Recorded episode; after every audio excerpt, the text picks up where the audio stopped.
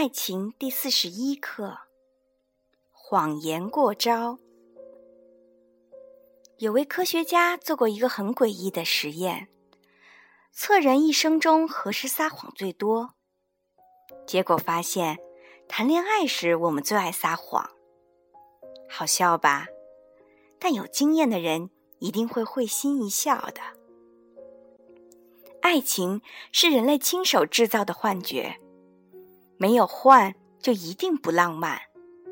但之所以换，是因为有谎言。街上有一对情侣如胶似漆，如果这时有一道测谎 X 光射过，你会看到谎言就像蜘蛛网一样缜密穿行，把他们两个人包裹在一起。所以说，谈恋爱是谎言过招。在爱情的阵仗中，你要先过谎言这一关。有些谎言你别揭穿。这世上没有不撒谎的人，只有不承认自己撒谎的人。所以，怕的不是恋人会撒谎，怕的是他撒了谎还不承认。所以，你对诚实如果有洁癖，你觉得诚实意味着绝对不撒谎。那你基本上可以退出情爱的江湖了，因为在爱情的世界里，诚实等于诚恳的撒谎加踏实的被骗。如果你想培训一个不撒谎的爱人，那就请你别去揭穿他吧。老婆，你是我见过最美的女人；老公，你是我遇到过最聪明的男人。像这样的欺骗，所有人都知道享受，因为他的善意或者说爱意很明显。但有一些谎言却需要一点心理学的常识才能辨别。小轩的男友每到周五就会加班，这让她很沮丧，因为大好的周末时光总要自己度过。但一次偶然的机会，她听男友的同事说，他们并不是周五要加班。这个信息对小轩来说简直就是五雷轰顶。他骗我，为什么？难道他劈腿了吗？生疑的她在一个周五偷偷的来到了男友的公司，在门口等着，想跟他去看看到底他会去见谁。结果左等右等，男友没有下楼。她熬不住了，就上去找他，发现男友在和同事们一起打电脑游戏。非常投入的男友并没有看见她的出现。原来小轩和男友热恋至今，常常待在一起，减少了和同事圈子的交流。她需要一些自我空间，满足玩游戏的兴趣和建立人际的需要。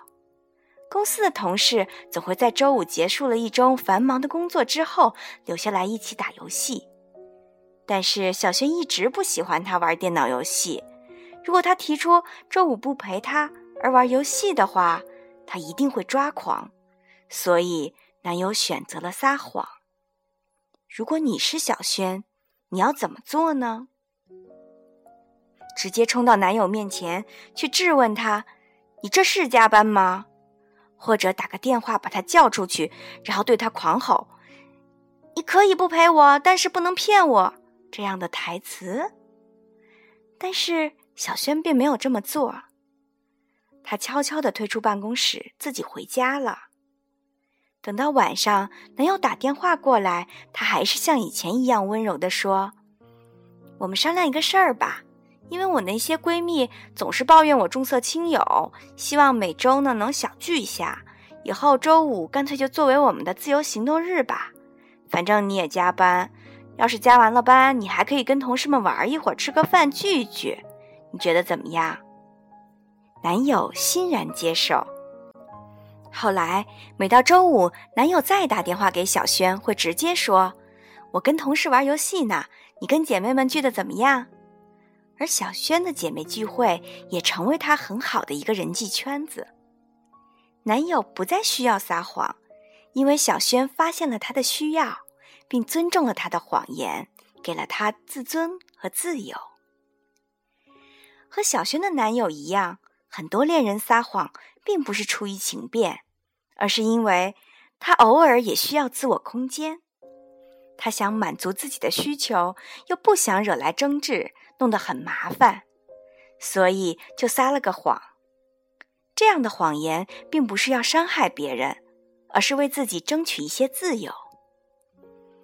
还有一些谎言的动机也是为减少麻烦，比如两个人约会，一个人已经到了，打电话问另外一个人你在哪儿，另外一个人明明还差十站。却会撒谎说自己还差两站。又比如，在恋爱期间，有些男孩在追女孩子时也会撒些小谎，比如自己月薪税前是三千，说成税后三千，不出大圈的把自己的条件说得好一些，争取让对方钟情于自己。我的一位朋友是女法医，但相亲的时候却总会把自己说成普通医生。避免对面的男子刚一听职业就退避三舍。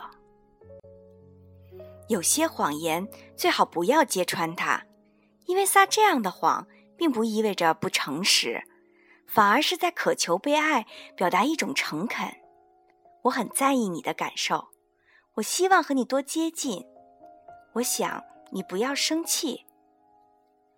有时候也是在提出心里的需求。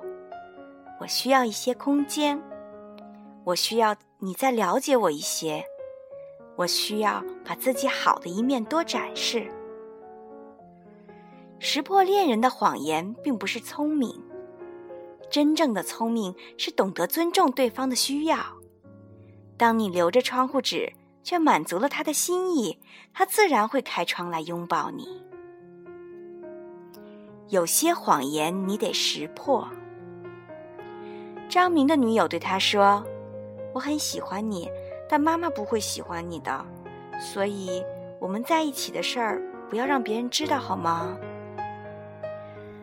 贺子刚爱上的男朋友称自己离婚了，却怎么也不肯把离婚证书拿给他看，说：“搬家的时候弄丢了，我得找一下。”Lisa 和男友交往三个月了，有一次共同出游。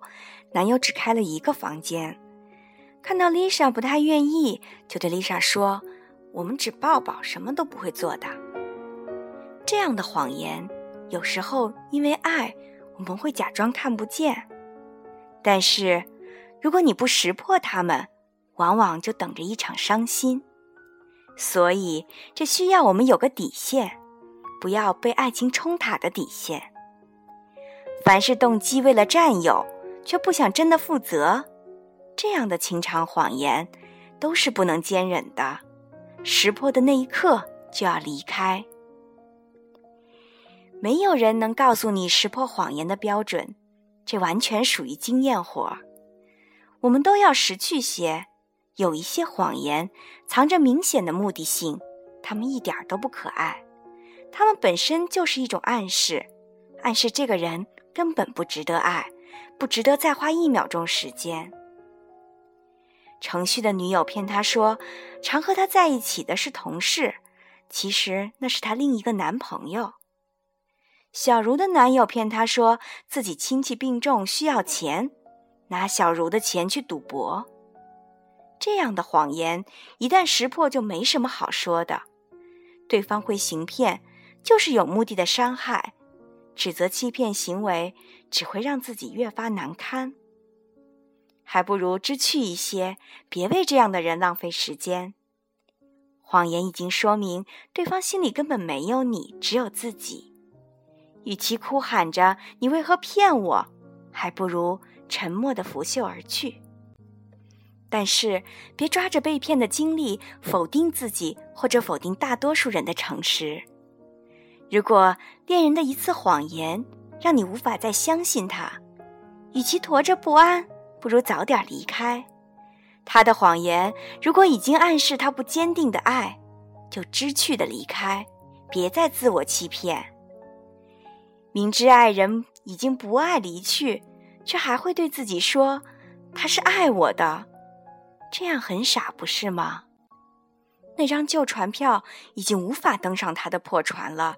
就不要再拿着那张烂纸一直揉搓了。对自己的谎言虽然可以缓解一时的伤心，却会变成成瘾的毒药。还是接受现实，重新启程吧。会有人来证明谎言还是有善意的。情场的谎言，有的为了开脱，有的为了隐瞒，有的为了被爱，有的为了占有。动机不同，决定了我们是要睁开眼还是闭上眼。甜言蜜语，百分之九十都不是真的，但你愿意相信。而有些小谎言是为了爱你，却成为不被饶恕的行骗。